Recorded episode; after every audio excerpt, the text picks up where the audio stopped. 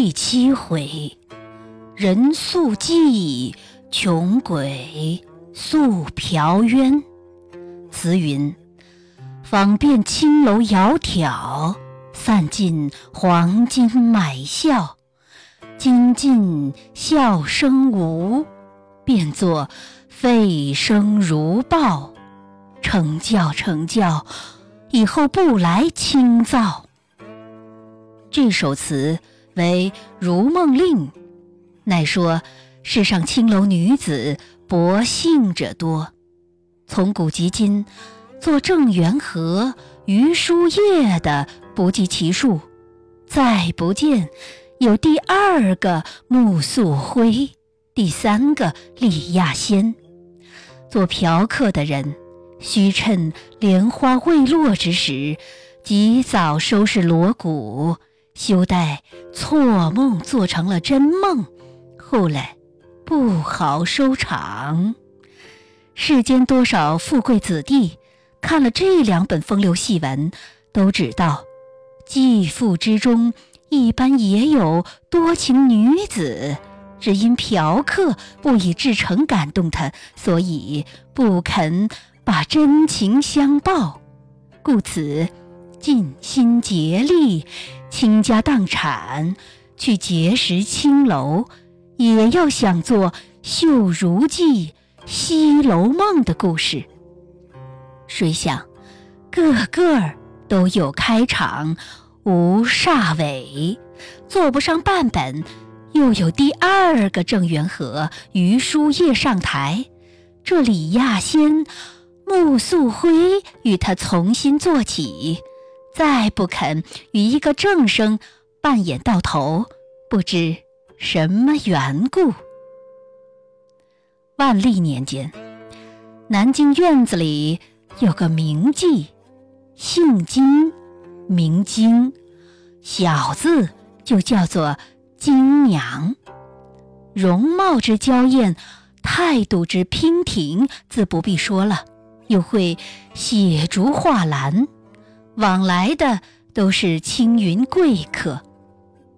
有个某公子在南京作监，费了二三千金结识他，一心要娶她做妾，只因父亲在南京做官，恐生误意，故此权且消停。自从相遇之后。每月出五十两银子包他，不论自己同宿不同宿，总是一样。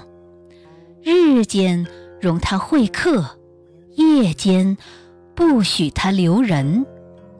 后来，父亲转了北京要职，把儿子改做北监，带了随任读书。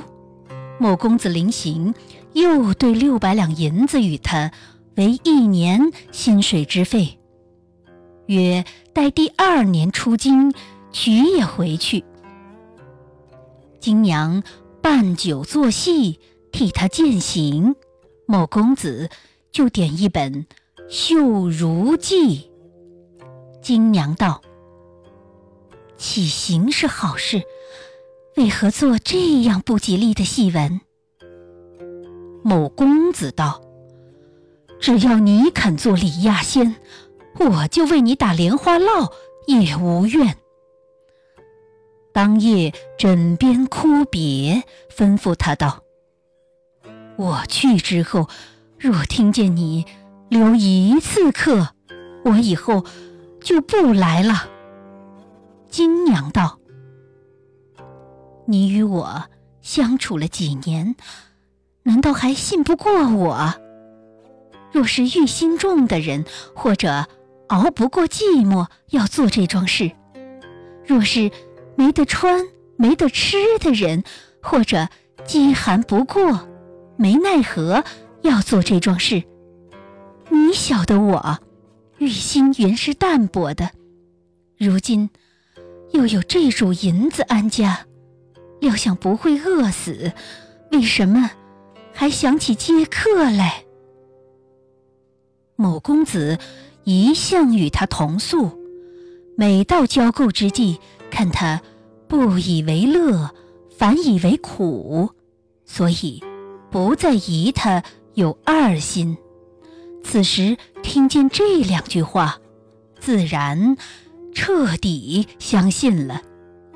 分别之后，又曾来几次心腹之人到南京，装作嫖客走来试他，他坚持不纳，一番验出他的真心来。未及一年，就辞了父亲，只说回家行母，竟到南京去娶她。不想走到之时，金娘已死过一妻了。问是什么病死的？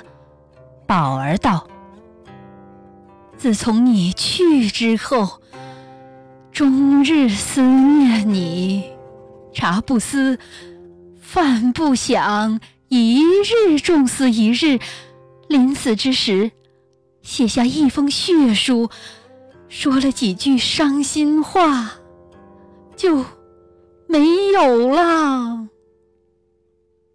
某公子讨书一看，果然是血写的，上面的话句得十分哀切。煞尾那几句云：“生为君侧之人，死作君旁之鬼。岂收剑骨，携入桂乡。他日得见同学之盟，吾慕名矣。老母若寐，幸稍怜之。”某公子看了。嚎啕痛哭，机不欲生，就换了校服，竟与内丧一般。追荐已毕，将棺木停在江口，好装回去合葬。刻个富士、金氏的牌位，供在旧前。自己先回去寻地，临行又厚赠保姆道。女儿虽不是你亲生，但她为我而亡，也该把你当至亲看待。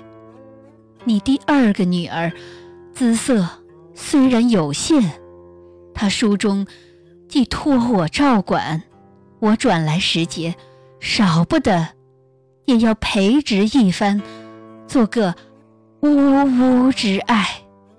总来。你一家人的终身都在我身上就是了。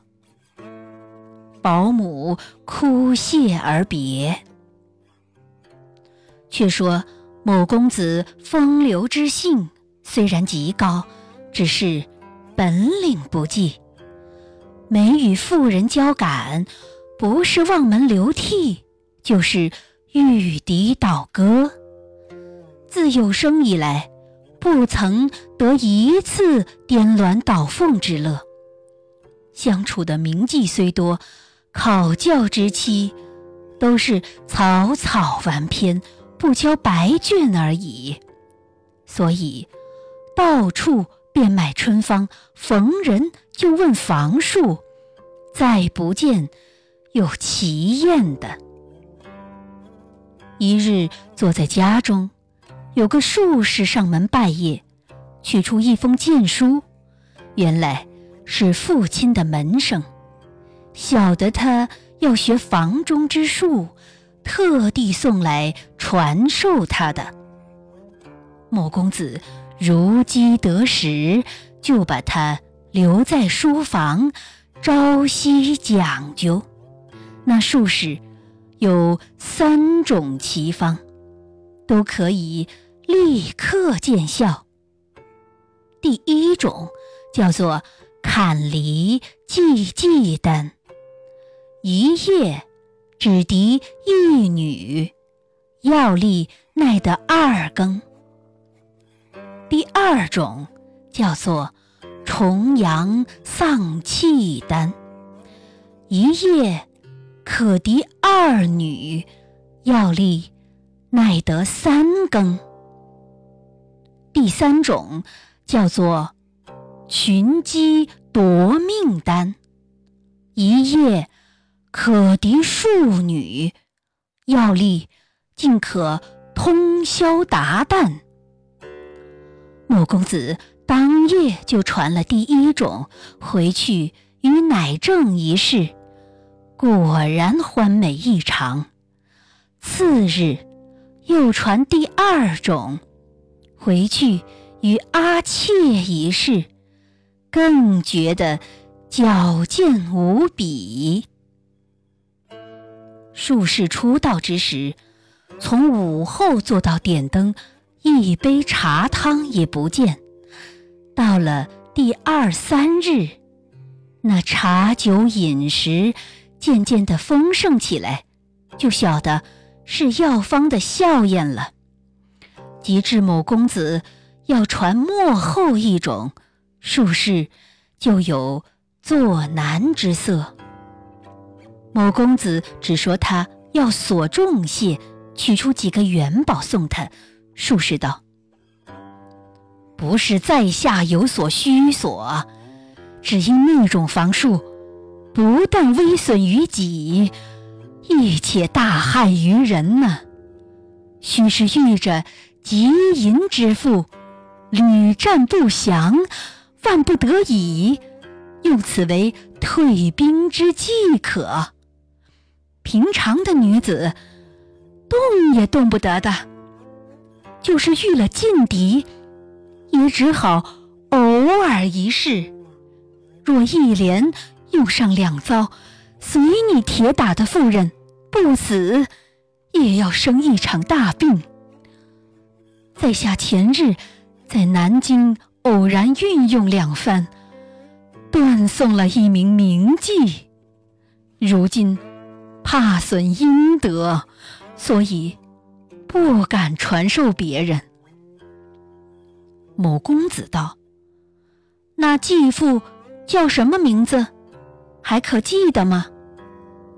术士道：“姓金，名金，小字叫做金娘，还不曾死的百日。”某公子大惊失色。呆了半晌，又问道：“闻得那妇人近来不接客，怎么独肯留兄？”术士道：“他与个什么贵人有约，外面虽说不接客，要掩饰贵人的耳目，其实暗中有个牵头，夜夜领人去睡的。”某公子听了，就像发疟疾的一般，身上寒一阵，热一阵。又问他道：“这个妇人有几个婢友也曾嫖过，都说她色心是极淡薄的。兄方才讲的那种房术，遇了极淫之妇，方才可用。他。”又不是个劲敌，为什么下那样毒手摆布他？术士道：“在下阅人多矣，妇人淫者虽多，不曾见这一个竟是通宵不倦的，或者去嫖他的贵友，本领不济，不能保其贪心，故此。”假装甜退耳，他也曾对在下说过：“半三不四的男子，惹得人渴，救不得人饥，倒不如藏拙些的好。”某公子听到此处，九分信了，还有一分疑惑，知道他是赖风月的黄宇。又细细盘问：“那妇人下身黑白如何？内里蕴疾何如？”术士逐渐讲来，一毫也不错。又说：“小肚之下，阴户之上，有个小小青疤，恰好是某公子与他结盟之夜，一起酒来做继任的。某公子见他说着心窍，一番毛骨悚然，就别了术士，进去思量道：“这个淫妇，吃我的饭，穿我的衣，夜夜搂了别人睡，也可谓负心之极了。到临终时节，又不知哪里弄些猪血狗血。”写一封遗嘱下来，叫我料理他的后事。难道被别人弄死，叫我偿命不成？又亏得被人弄死，万一不死，我此时一定娶回来了，天下第一个淫妇，嫁着天下第一个本领不济的人。怎保的不走邪路，做起不干不尬的事来？我这个功名，万事也洗不去了。这个术士，竟是我的恩人，不但亏他弄死，又亏他无心中肯讲出来。他若不讲，我哪里晓得这些缘故？自然要把他骨殖装了回来，百年之后与我合葬一处，分明是生前不曾做的乌龟，死后来做补术了，如何了得？当晚寻出那封血书，瞒了妻妾，一边骂一边烧了。次日，就差人往南京，毁去傅氏、金氏的牌位，吩咐家人踏着妈的门槛，狠骂一顿了回来。从此以后，刻了一篇借嫖文，逢人就送，不但自己不嫖了，看见别人迷恋青楼。就下苦口极简，这叫做“要知山下路，须问过来人”。